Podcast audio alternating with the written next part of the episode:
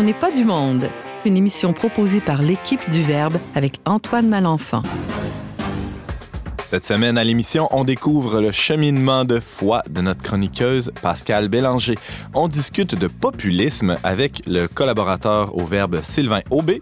Et finalement, on feuillette les carnets de voyage de notre collaboratrice Valérie Laflamme-Caron, revenue récemment d'Inde. Bref, on n'est pas du monde.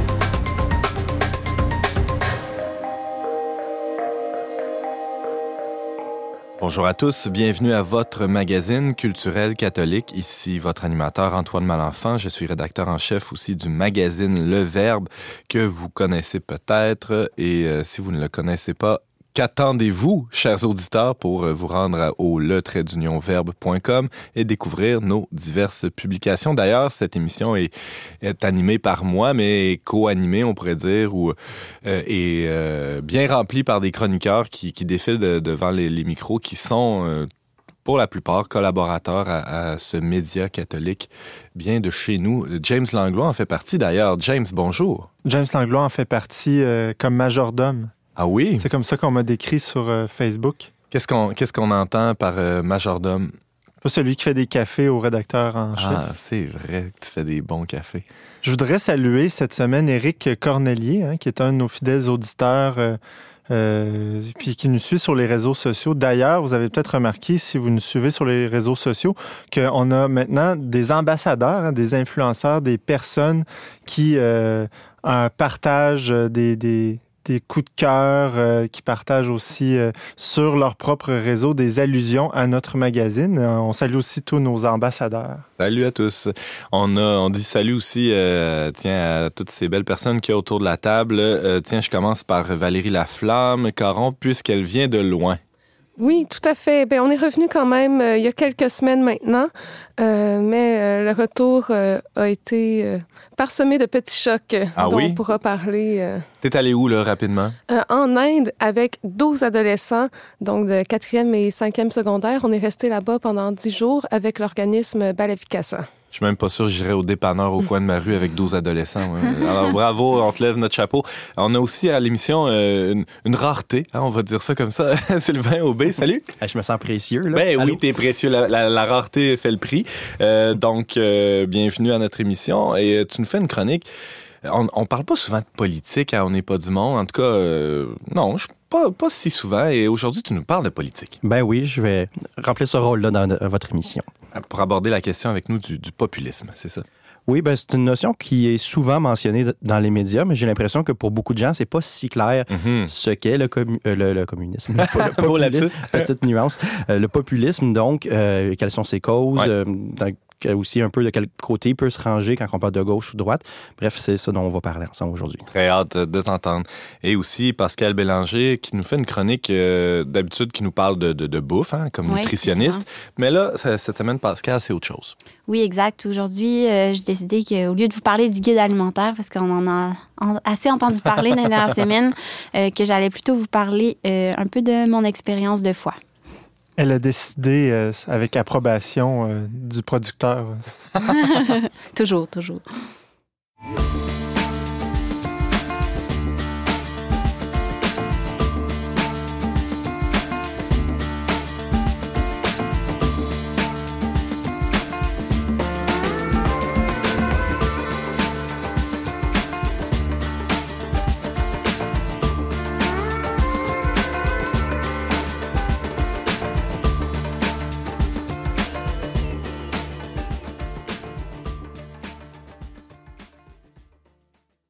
Vous avez l'habitude de l'entendre vous parler de groupes alimentaires, des fonctions sociales du repas, de, de l'origine de nos aliments. C'est la nutritionniste Pascal Bélanger qui est chroniqueuse à On n'est pas du monde. Et, et, cette semaine, plutôt, elle nous, elle nous parle d'autre chose. Elle nous parle de ce qui nourrit son âme, on pourrait dire. C'est le Christ. euh, Pascal, bienvenue. Merci Antoine. Ça fait vraiment plaisir aujourd'hui de, de, vous parler un peu de, de mon cheminement de foi. Ouais. Pas toujours euh, possible de le faire. Euh, donc, euh, c'est une grâce, je, je, pense. Ça fait, ça fait du bien.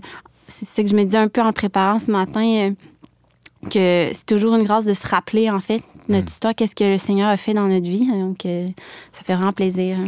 Et, et ça s'inscrit dans, dans, une série de chroniques initiée par James Langlois euh, il y a quelques semaines. Vas-y, explique-nous un peu c'est quoi le concept, euh, Oui, bien, simplement, on a décidé au Verbe de, de, de, commencer à présenter les témoignages de nos collaborateurs, chroniqueurs, etc., parce qu'on met de l'avant dans nos revues des témoignages à chaque fois. Alors, pourquoi pas la radio? Pourquoi pas? Alors, euh, commençons, euh, tout de suite parce que, évidemment, ça va passer vite à résumer. Euh, 32 ans. 32 ans de vie en, en, une douzaine de minutes. Pascal Bélanger, ça commence où cette, cette histoire-là qu'elle a Bon, je peux peut-être me présenter un peu euh, mm-hmm. vite fait. Là. Euh, bon, comme tu disais, je suis nutritionniste de formation, nouvellement mariée, on peut dire encore. Là, ça fait un an et demi à Tadam, monsieur ici. James Langlois. ouais. Fallait pas le dire. et puis, euh, on a une petite fille là, de quatre mois. Euh, et puis moi, en fait, je viens d'une famille euh, de sept enfants. J'ai été éduquée quand même, on pourrait dire, dans, dans, la foi. Mes parents nous ont transmis, je pense, ce cadeau-là tout jeune déjà. Eux, eux-mêmes avaient été vraiment euh, touché grandement, euh, avait vécu une conversion totale là, dans, la, dans la vingtaine. Et puis, euh, ça a changé vraiment leur vie. Donc, ils nous ont, ils nous ont transmis vraiment cet amour-là pour le Christ. On pourrait dire d'une façon, j'ai jamais vécu ça comme un moralisme. C'était vraiment, on sentait que ça avait vraiment changé leur vie. Mes parents nous ont quand même été, ont été généreux de, de nous expliquer un peu qu'est-ce que, qu'est-ce que le Seigneur avait fait dans leur vie pour que ça, ça compte là, pour nous de pour qu'en fait, il nous invite au fond à, à, développer cette relation avec le Seigneur. Concrètement, comment ça se passait à la maison, là, la transmission de la foi, mm, Pascal? Bon, ben en fait, euh, ça. Euh, évidemment, on allait à la messe toutes les semaines et tout, mais il y avait aussi euh, des moments en famille euh, où on pouvait plus approfondir la parole. Ça, ça a été toujours au centre un peu des, des moments là, passés autour de la table, c'est-à-dire le dimanche surtout, on faisait des laudes en famille et puis mon père avait l'habitude de, de de euh, regarder avec nous une parole euh, euh, précise dans la Bible. Et puis sur quelques semaines, parfois, là, on, en parlait. Il nous donnait une petite catéchèse là-dessus, que ce soit l'histoire de Joseph, l'histoire d'Abraham, et ainsi de suite. Puis il nous invitait toujours, chacun, à partager ce qu'est-ce que ça nous disait dans notre vie comment la parole de Dieu euh, prenait cher en vous? Comment ça éclairait votre vie, les, les, difficultés que vous viviez à ce moment-là? C'est un moment pour lui puis pour ma mère, je pense, de savoir qu'est-ce qu'on vivait. Parce que c'est pas toujours facile dans une grande famille de connaître qu'est-ce qui se passe dans ces petits euh, cœurs-là d'enfants. Mhm.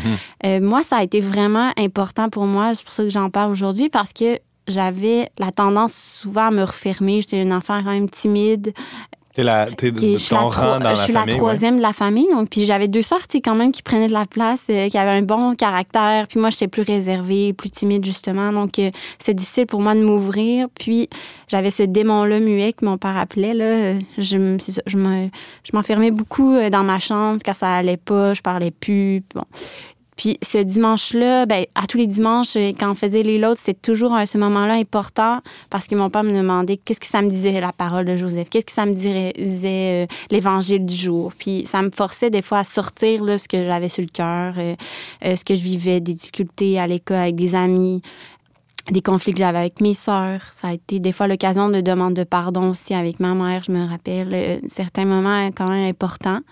donc vraiment, ça, ça m'a permis euh, de, de, pourrait dire, d'étouffer ce démon-là muet, euh, ces moments en famille, de ces laudes. Puis aussi, peu à peu, euh, dans, l'adolescence, j'ai commencé moi-même à faire un cheminement de foi. j'ai joint ma communauté parce que mes parents cheminaient dans, ben, cheminent encore dans le chemin néo-catéchuménal. Puis moi, j'ai intégré ma propre communauté là, vers l'âge de 15-16 ans. Puis ça m'a permis justement après ça d'avoir ma propre communauté, d'avoir cette relation-là aussi euh, euh, particulière euh, avec mes frères, de pouvoir partager ce que je vivais aussi lors de célébration de la parole, qu'est-ce que la parole vient me dire.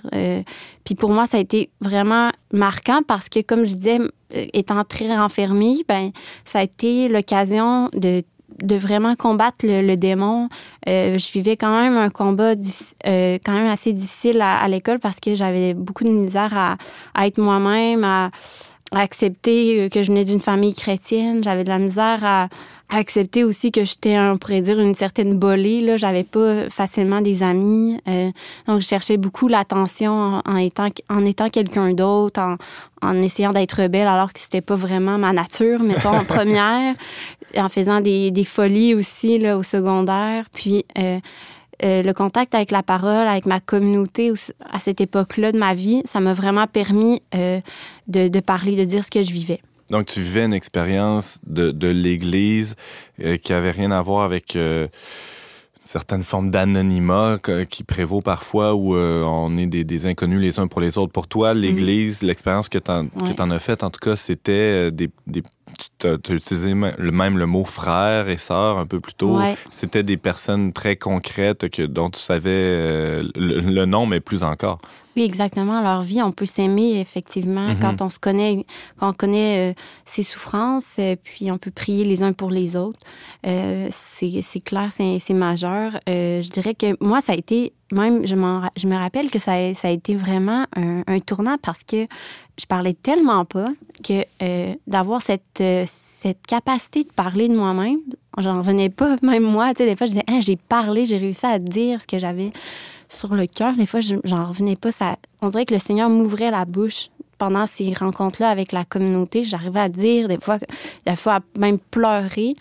Donc, vraiment, Seigneur a commencé vite à me toucher euh, grâce à l'Église, à cette communauté-là euh, euh, dans laquelle il m'a appelée. Euh, puis aussi, avait certains pèlerinages avec des jeunes. Ça aussi, je pense, ça a été vraiment marquant. Parce que, comme je disais, je trouvais ça difficile d'être dans une famille catholique, de devenir d'une famille nombreuse. Je me sentais tellement étrange quand je me comparais avec mes autres amis. Puis, j'avais pas le goût de vivre cette, euh, ce rejet-là. De vivre certains pèlerinages avec les jeunes, les JMJ, les Journées mondiales de la jeunesse. Comme il y a eu il n'y a pas longtemps au Panama, oui. Au Panama, bon. Ça, ça a été, euh, j'en ai vécu un à Cologne, notamment, qui m'a marqué beaucoup en 2008, si je me rappelle. 2005. Et puis, donc c'est ça. Euh, ces moments-là, ça m'a permis de rencontrer d'autres chrétiens, de me sentir moins seule, puis de faire, d'avoir un certain, je pense, discernement avec du recul, je pourrais le dire comme ça, sur mes, mes relations amicales. Je me rappelle qu'après certains pèlerinages, j'ai coupé certains liens avec des amis qui, c'était pas, euh, ça s'est fait, je veux dire, sans chicane ni rien, mais juste d'avoir un certain discernement que oh, peut-être qu'avec ces relations-là, je m'égare, euh, je, je suis en train d'essayer de de devenir quelqu'un que le Seigneur veut pas que je sois. Pascal Bélanger, tu, euh, commençais en parlant que tu venais d'une famille, tu viens d'une famille où tu as reçu, euh, reçu la foi, tu as reçu l'enseignement euh, de l'Église, etc. Mais à quel moment dirais-tu que tu es passé de la foi de tes parents à, à ta foi propre, ou c'est-à-dire à une rencontre personnelle de toi, Pascal Bélanger, avec le Seigneur?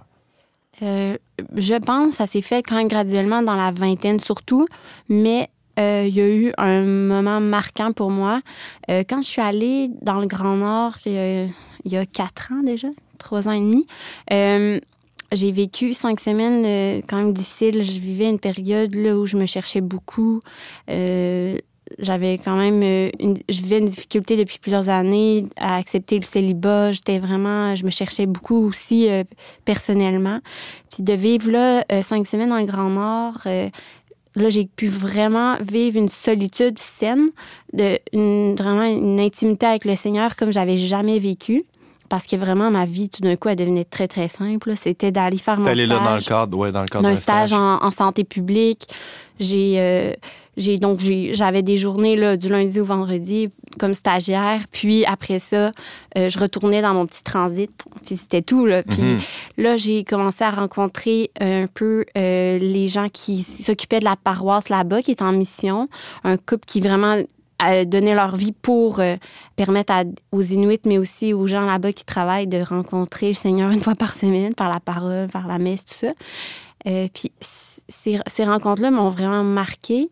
Mais aussi, c'est ça, cette intimité-là. Puis là, c'est là que vraiment j'ai eu un dialogue profond avec le Seigneur. Qu'est-ce que tu veux de moi? Qu'est-ce que, qu'est-ce que tu veux de ma vie, au fond? Puis j'ai, vraiment vécu mon célibat pour la première fois, je pense, euh, d'une façon euh, euh, désintéressée, c'est-à-dire je l'ai donné au Seigneur. Puis j'ai vraiment demandé de m'éclairer. Puis au retour de ce voyage-là, ben, je pourrais en parler longtemps, mais au retour de ce voyage-là, ben, j'ai pris la décision d'aller à Rimouski. Euh, là, j'ai senti vraiment que le Seigneur m'appelait là. Il me présentait une offre que je pouvais pas refuser pour aller travailler là-bas. Puis, euh, puis là, j'ai vraiment aussi coupé avec plusieurs euh, choses. C'est-à-dire, j'avais commencé quelques mois avant d'essayer de fréquenter des garçons par différents moyens. Puis, tu sais, je voulais sortir du célibat. J'avais hâte de rencontrer quelqu'un. Puis j'ai tout arrêté ça pour vraiment me consacrer au Seigneur. Là, on pourrait dire comme ça, dans le sens de vraiment le, laisser me guider. Puis euh, j'ai rejoint une communauté là-bas qui était là pour euh, en soutien à l'évêque à, Rimouski. Donc euh, ma vie était très simple pendant ces années-là à Rimouski. Puis c'est là que le Seigneur aussi a parlé vraiment à mon cœur, m'a montré qu'il m'aimait. J'ai tellement été heureuse des fois quand j'y repense, vraiment libre comme jamais.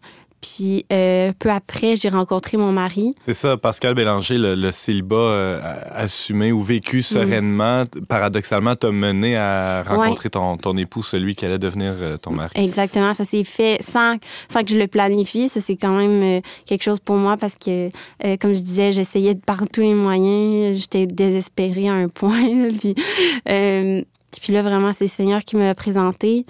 Euh, puis euh, ça, ça s'est fait vraiment dans la paix. Fait que ça, ça a été pour moi un signe que c'était le Seigneur qui le voulait. Puis euh, après ça, les choses se sont un petit peu. ça a déboulé. ça, ça, ça, a été vite, là. On s'est mariés, ça, après un, un an après s'être rencontrés.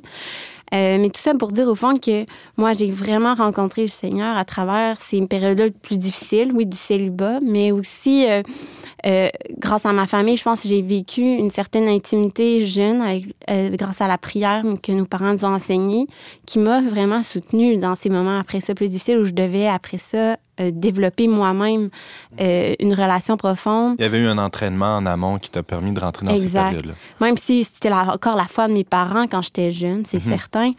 Euh, mais elle est devenue adulte, là, je pense. Puis encore aujourd'hui, c'est pas toujours rose. Il y a des moments plus durs dans la vie de famille. c'est une adaptation avec la, notre petite puce, tout ça, des combats. Mais euh, d'avoir euh, d'avoir ce, ce, pilier sur lequel m'appuyer, d'avoir une communauté encore aujourd'hui euh, dans laquelle je peux cheminer avec mon mari. C'est vraiment une grâce. Donc, voilà, je pense que c'est l'essentiel. Merci beaucoup, Pascal. Tu nous parlais de ton cheminement de foi. Rappelons que tu es nutritionniste de formation. Tu chroniques aussi assez régulièrement On n'est pas du monde pour notre plus grand plaisir. Merci d'avoir été avec nous et de nous avoir partagé. Ça fait plaisir.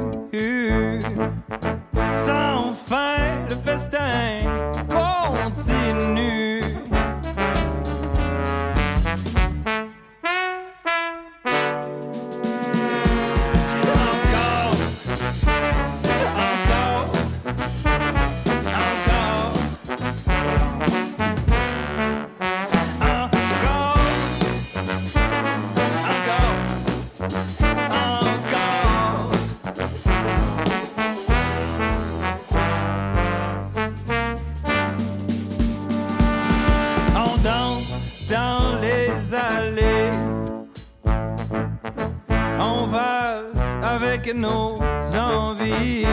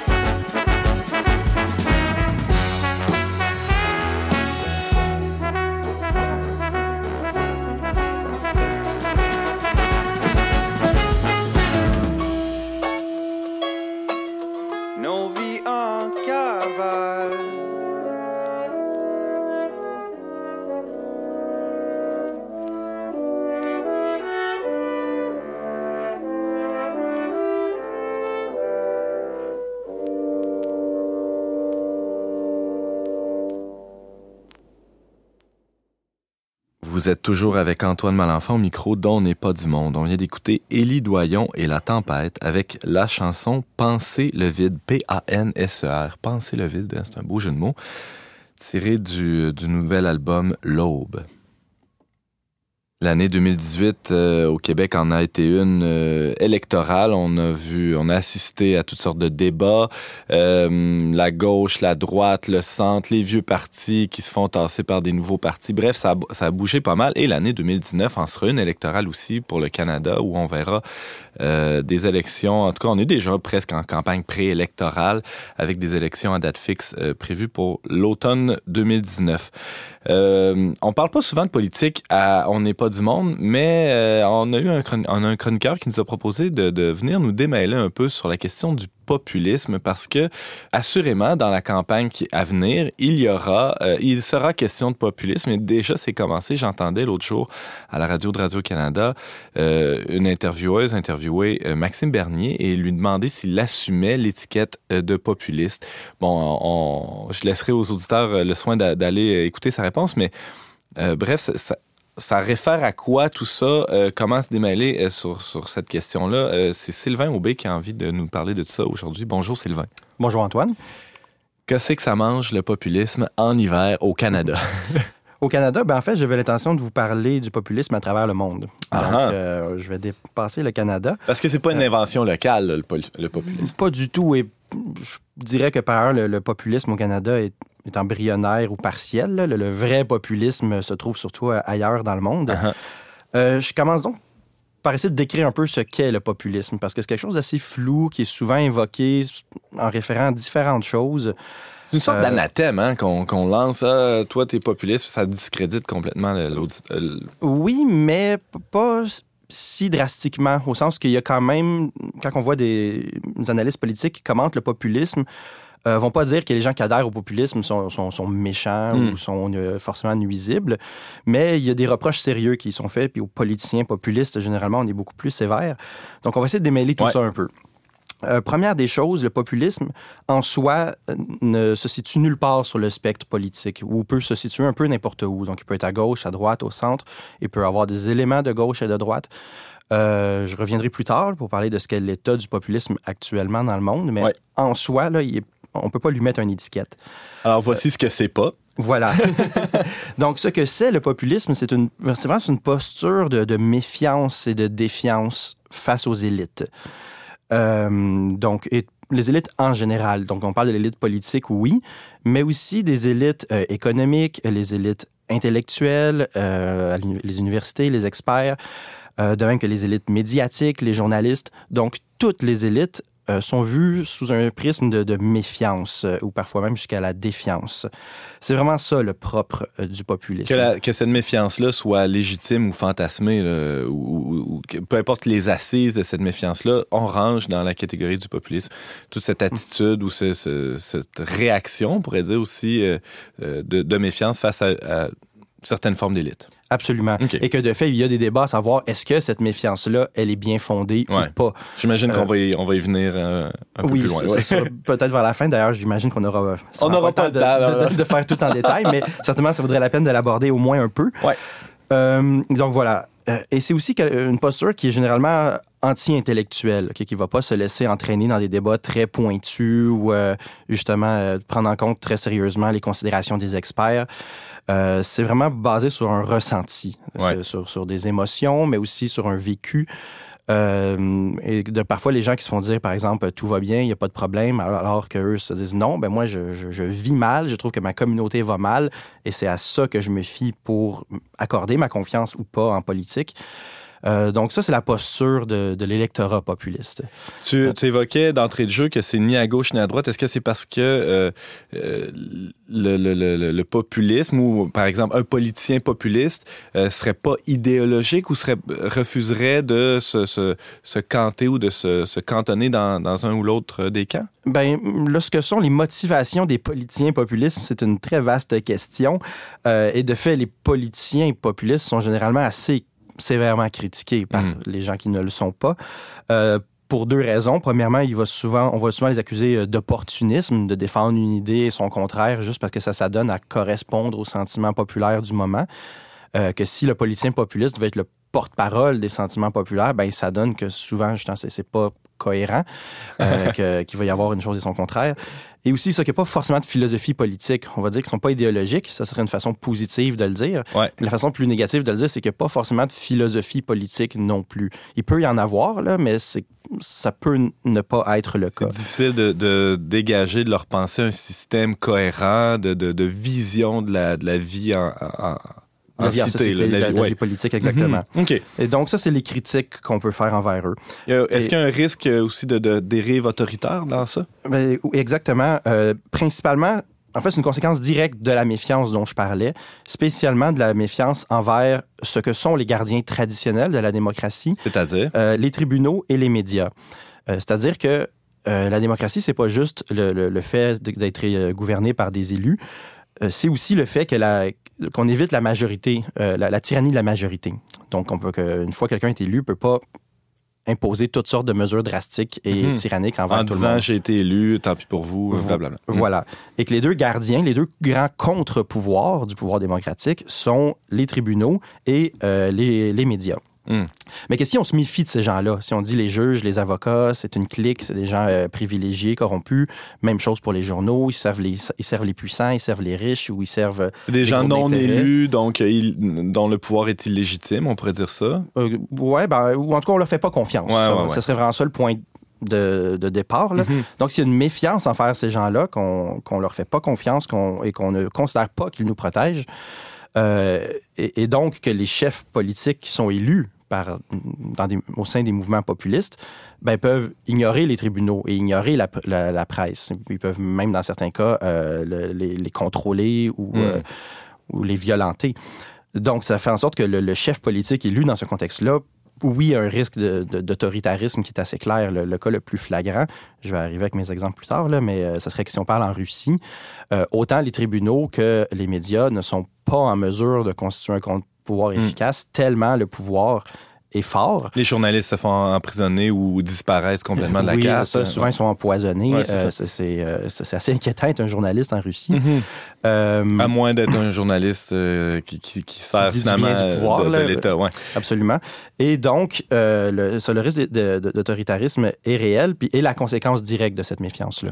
Sylvain Aubé, euh, est-ce que... euh, ben, dressons peut-être un, état ou un portrait de l'état du, populisme dans le monde, parce qu'il y, a- eu quand même des épisodes ben, dans l'histoire, dans le dernier siècle, hein, on a qu'à penser à Perón en Argentine, qui est un, cas assez... qui a fait école presque, mais euh, très près de maintenant, il y en a encore aujourd'hui. Absolument. Euh, je disais que le populisme en soi n'est ni, de gauche ni de droite, mais en ce moment, à travers le monde, il est principalement de droite. Ce sont principalement des populismes de droite qui prennent le pouvoir, qui prennent de l'influence. Par exemple? On parle, bon, celui bien sûr que tout le monde connaît et dont on parle le plus, c'est Donald Trump aux États-Unis euh, présentement. Sinon, je, parlais de, Vladimir Poutine en Russie. Son cas, lui, est un peu plus complexe. Il est en place depuis plus longtemps. Et bon, il est l'héritier de l'Union soviétique. Euh, ensuite, au Brésil, il y a eu Jair Bolsonaro qui a été élu très récemment. Euh, en Italie, on a Matteo Salvini, euh, Victor euh, Orban euh, en Hongrie. Ensuite, on a la Pologne, on a l'Autriche. Bref, il y a de nombreux pays en Occident qui sont gouvernés par des chefs euh, populistes.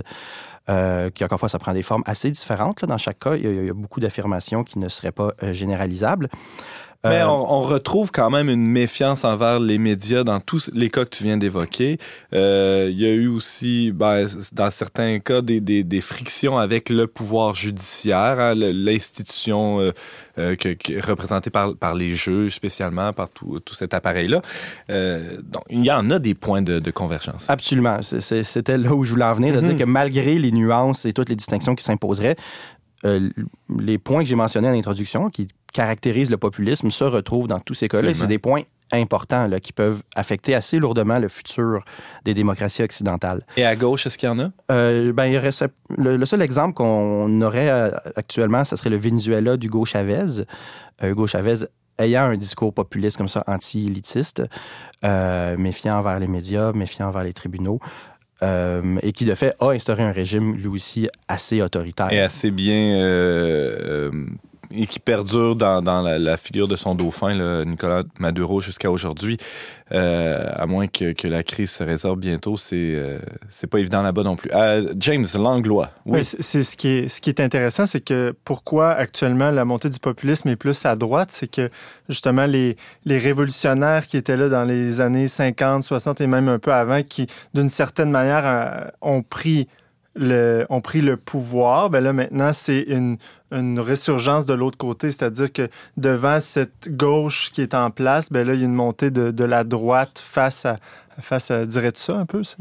Ben, ça a du sens. Si on dit Hmm. que c'est une méfiance envers euh, les élites, ben, si les élites sont principalement composées de gens ayant des sensibilités plus à gauche euh, ou plus progressistes, eh bien, les gens qui vont se méfier d'eux et euh, prendre une posture défiante envers eux, ben, ce sont des gens plus à droite. C'est ce qu'on voit actuellement à travers le monde. Euh, je- voulais citer euh, en exemple une vidéo que j'encourage tout le monde à aller regarder sur Internet. Si on regarde en anglais, c'est euh, Putin Forces euh, Oligarchs to Sign, que- quelque chose comme ça. Et c'est une vidéo où on voit Vladimir Poutine qui a à sa table une vingtaine d'oligarques, c'est-à-dire des grands chefs euh, de, de l'industrie en Russie. Le Et qui- pétrole, l'armement, l'aéronautique, etc. Ouais. Exactement. Donc, l'élite économique. Et là, il les oblige, tout, tout ça, on a, bien- ça donne bien l'impression d'être une mise en scène, là, mais il les oblige à signer des documents dans lesquels ils garantissent qu'ils ne vont pas délocaliser, qu'ils vont mieux traiter leurs travailleurs. Et là, on voit les, euh, les oligarques qui résistent, qui sont pas d'accord, mais Poutine qui les menace, puis eux qui finissent par consentir à signer. Donc, c'est vraiment une sorte d'illustration euh, quasi caricaturale de ce qu'est l'idéal populiste. C'est le chef qui défend le peuple contre les élites et qui tord le bras des élites pour les protéger, euh, la population. Tout ça, encore une fois, je, je n'embarque même pas du tout dans le questionnement est-ce que c'est vrai là? Est-ce Uh-huh. que les- le peuple est réellement protégé? Il y a beaucoup d'arguments contre cette thèse-là, mais c'est la prétention, toujours, d'un chef populiste. James Langlois. Je veux dire, le, le- le vidéo dont tu parles, c'est vrai ça ou c'est une caricature? J'ai Ah, pas c'est saisi. c'est un vidéo qui a été. Poutine est dans le Ah, vidéo. donc c'est vraiment OK. Et ça a été diffusé dans toutes les, les chaînes. ça fait euh, cas de figure comme euh, archétype un peu. Exactement, et les gens le croient. Je veux dire, en Russie, les gens qui adhèrent au régime de Poutine, lorsqu'ils voient cette vidéo-là, ils, ils croient que c'est ça, que ça représente la réalité du moins. là. Et, et se sentent euh, défendus par, euh, par leur, euh, leur chef. Euh, dis donc, Sylvain Aubé, on nous reste à peine deux minutes. On ne peut pas ne pas explorer un peu les causes. Qu'est-ce qui, qu'est-ce qui mène à, un, peuple à élire un, dirigeant populiste? Oui, ben le- les explications, je, je dirais les plus communes ou les plus classiques, c'est souvent une question de peur du changement ou d'insécurité socio-économique. Donc, euh, je ne vais pas élaborer là-dessus parce que c'est les explications qu'on voit le plus communément. Euh, je pense que c'est pas faux, que certainement c'est un élément important de l'explication, mais je pense que c'est partiel. Que si on s'arrête à ça, on dit les populistes, c'est des gens qui ont peur du changement puis qui vivent une sécurité socio-économique. On a une explication qui est très incomplète. Euh, là où je pense que ça devient plus intéressant, c'est de voir justement quelles sont les lacunes des élites modernes, euh, que je qualifierais de, de libérales, là, sans trop embarquer est-ce que c'est de gauche ou de droite, parce que de fait, économiquement, le libéralisme peut être plus à droite.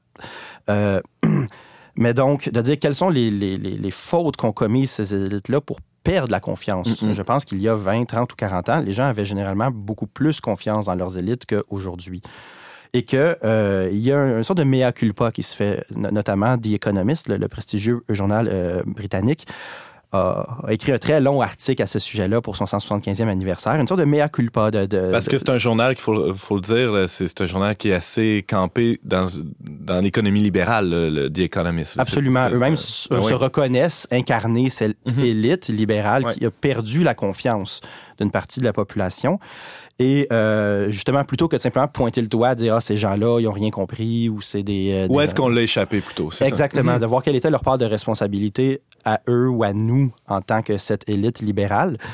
Euh, et c'est très intéressant de dire que justement, il y a vraiment un écart sociologique là, ou, euh, de- ou, euh, existentiel presque, à dire on n'a pas la même vie quand on est quelqu'un qui a une éducation universitaire, qu'on vit dans un centre urbain cosmopolite, qu'on voyage tout le temps à travers le monde, versus les gens qui sont restés plus en région, qui ont un mode de vie plus traditionnel, euh, et qu'il y a vraiment eu une... euh, une négligence, on pourrait dire comme ça, là, une négligence de tout du vécu d'une grande partie de la population et que cette perte de confiance-là, ben, elle est en partie due à cette négligence-là. Et ça occasionne toute une colère qui, gronde et qui ne trouve pas d'autre manière de s'exprimer qu'à l'urne euh, à ce moment-là.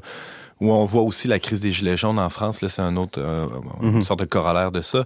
Euh, on, on pourra en parler pendant des heures, je le sens. Sylvain Aubé, malheureusement, c'est tout, le temps- tout le temps qu'on avait, mais déjà, ça, ça a bien euh, clarifié les choses euh, sur, euh, sur ce qu'est et ce que n'est pas le populisme. On, on y reviendra, j'espère bien. Merci beaucoup, Sylvain, d'avoir été avec nous pour nous parler de ça. Merci Antoine.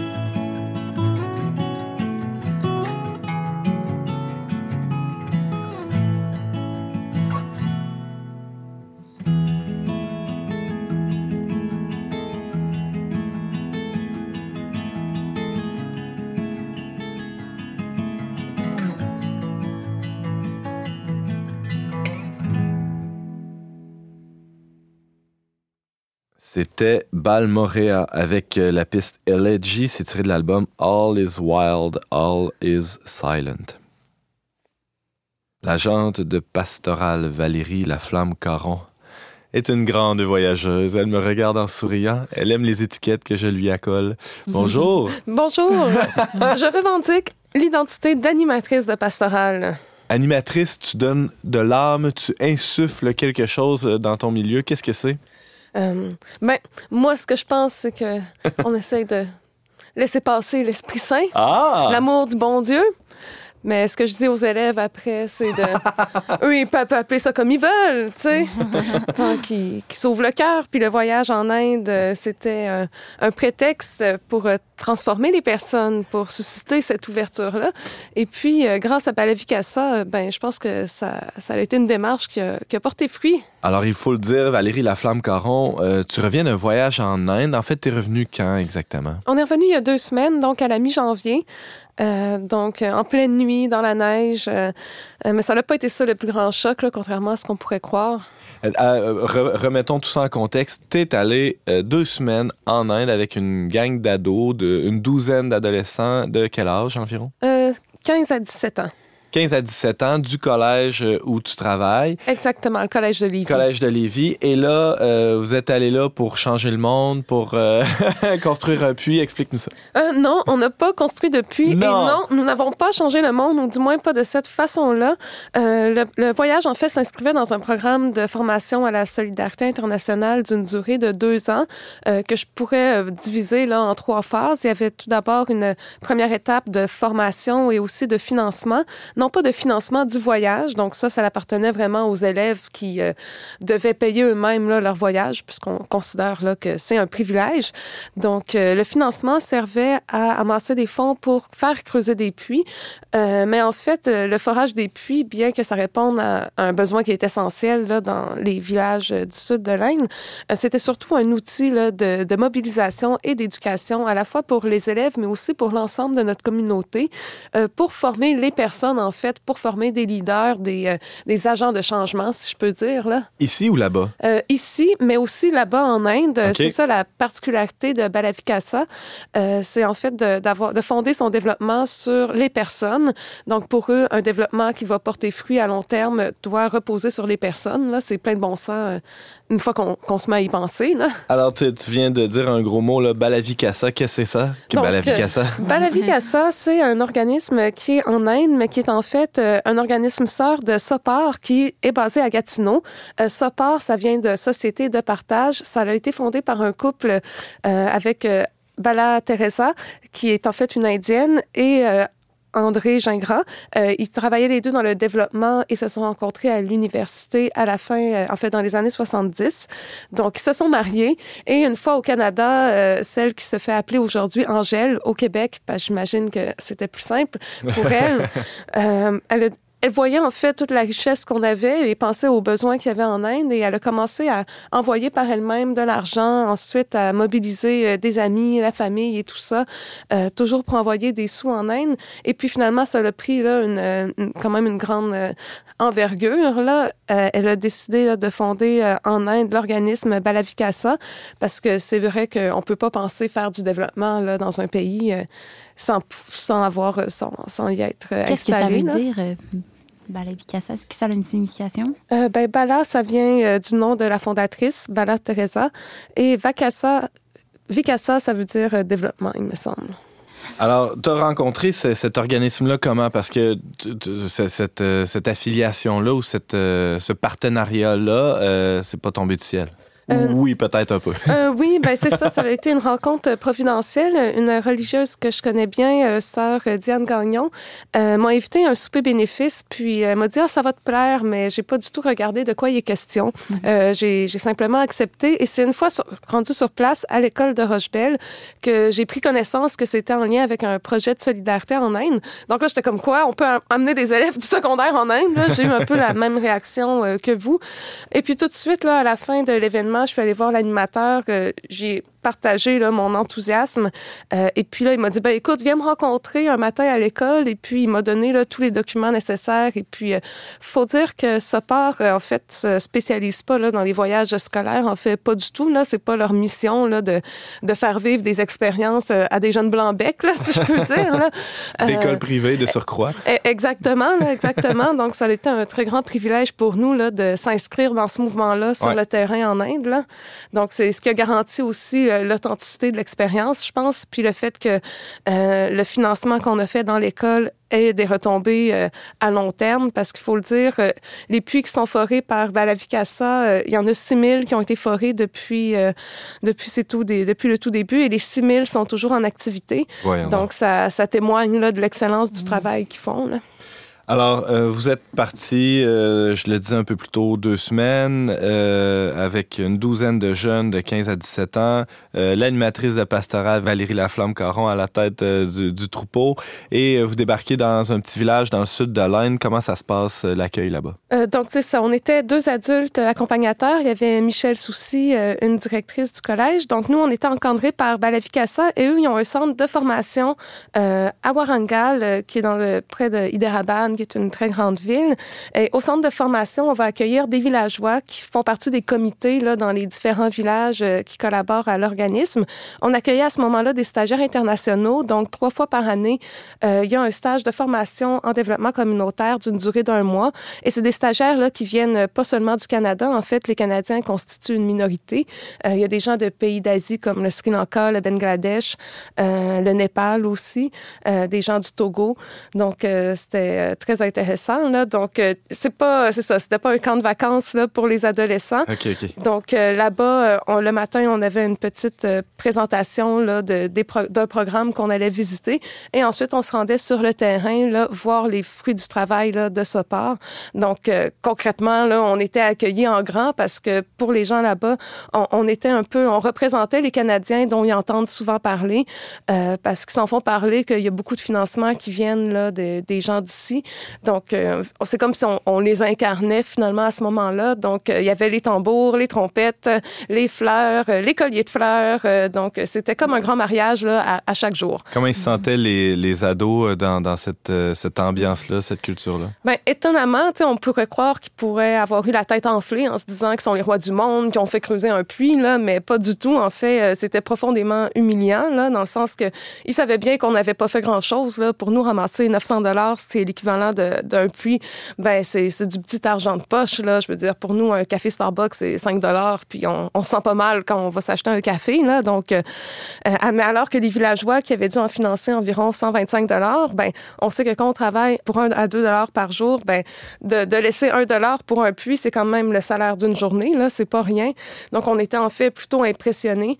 Euh, puis, il faut dire que même si l'Inde a été colonisée, euh, un passé colonial, ben, c'est tellement une culture qui est grandiose. L'Inde, c'est un grand pays avec une histoire qui est millénaire. Là. Donc, face à cette culture-là, on pouvait juste se retrouver là, euh, petit. Puis aussi, les élèves se sont questionnés par rapport à leur propre culture. Là. C'est ça qui est intéressant, puis que, qui, qui peut être peut-être aussi amené à laisser un germe en eux. Là. C'était quoi l'objectif en, en allant là avec, euh, avec les ados? Eh bien, il y en avait plusieurs, là, euh, évidemment, là, mais je dirais d'abord euh, de voir les résultats du travail euh, qu'ils avaient fait là, au collège, de voir le résultat sur le terrain, parce que souvent, on, peut être cynique par rapport à l'engagement, par rapport à, des gestes qu'on peut poser, puis c'est vrai que dans l'absolu, ça change rien, là. Je veux dire, l'histoire avance et voilà la suite du monde, là, mais, mais quand même, là, ça, ça fait une différence, puis ça, ça a déplacé, en fait, les attentes, je pense, par rapport aux gestes qu'on pose, parce que moi, j'adhère vraiment à la philosophie de Balavicasa, comme quoi ce qui importe, c'est les personnes. Donc, c'est de se rendre compte que c'est pas tant le puits, mais la façon dont on, on a pu travailler ensemble Mm. pour atteindre cet objectif-là. Euh, en- Autant ici que, que là-bas. oui, Ouais, oui, ouais, c'est ouais. ça, c'est ça. Puis selon cette approche-là, je trouvais que c'était beaucoup plus respectueux euh, des communautés qu'on Mm. visitait parce que nous, on venait vraiment pas en sauveur, là. On venait apprendre, en fait, de leur expérience. Donc, ça devenait euh, un partage beaucoup plus égalitaire et qui amenait évidemment au retour là, des, des questionnements sur soi-même. Là. Et c'est c'est ce que recherche l'animatrice de Pastorale. Là. Parce qu'il y a eu un choc au retour. Ah oui, complètement. Explique-nous ça. Euh, ben, c'est certain qu'on a pu observer que c'était euh, la culture indienne, elle est très riche en traditions. Euh, moi, j'ai entendu des interrogations comme euh, ah, mais moi, si quelqu'un arrive de l'étranger, là, je je sais pas comment l'accueillir. Là, je vais y faire un, un bon repas, mais c'est- tout. Puis mes voisins seront pas là. Puis voilà. Là, il y avait vraiment une interrogation par rapport à, à notre culture, par rapport à l'amour aussi, par rapport à la liberté, parce qu'en Inde, c'est beaucoup des mariages arrangés. La condition féminine là, est, est, très différente, puis voire même là, mauvaise. Là.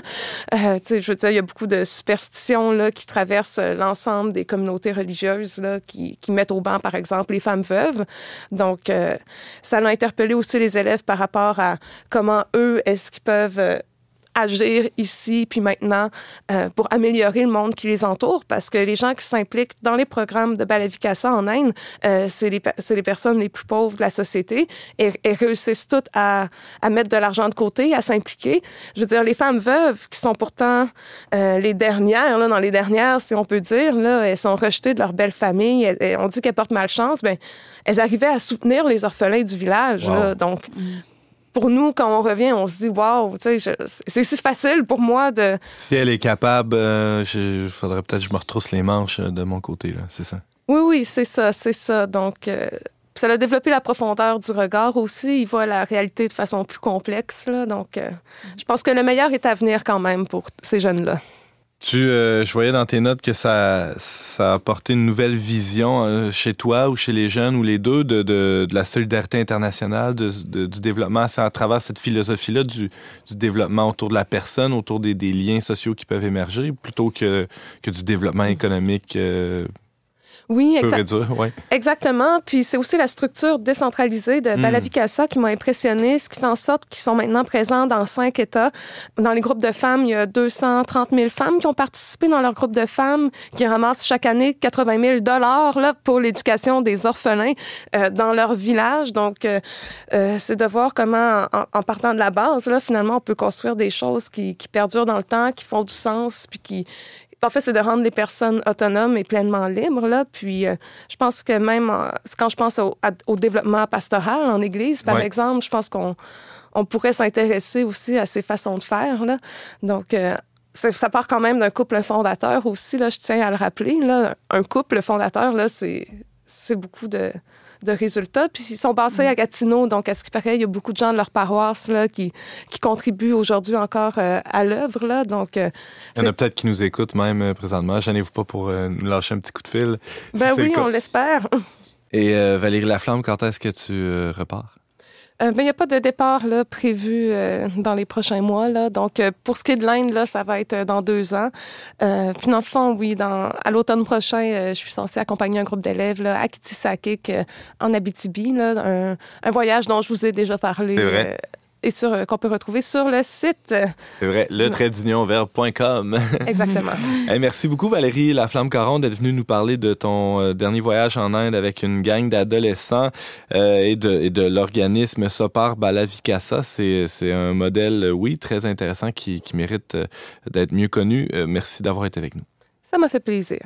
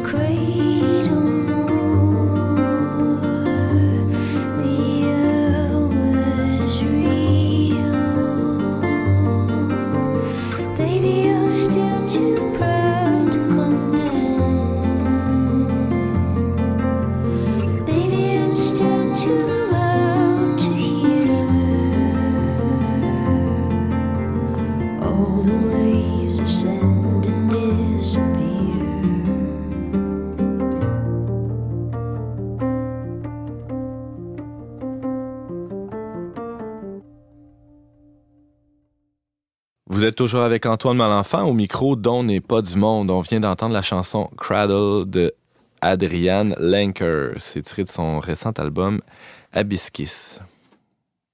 On parlait cette semaine du cheminement de foi de notre chroniqueuse Pascal Bélanger.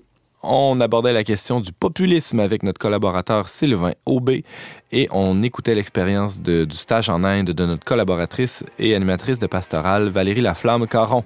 Merci beaucoup d'avoir été avec nous. On vous attend la semaine prochaine, même heure, même antenne, pour un autre magazine dont n'est pas du monde. Aux choix musicaux, James Langlois. À la réalisation technique, Yannick Caron. À l'animation, Antoine Malenfant. Cette émission a été enregistrée dans les studios de Radio Galilée. Nous remercions le Fonds Roland Leclerc pour son soutien financier.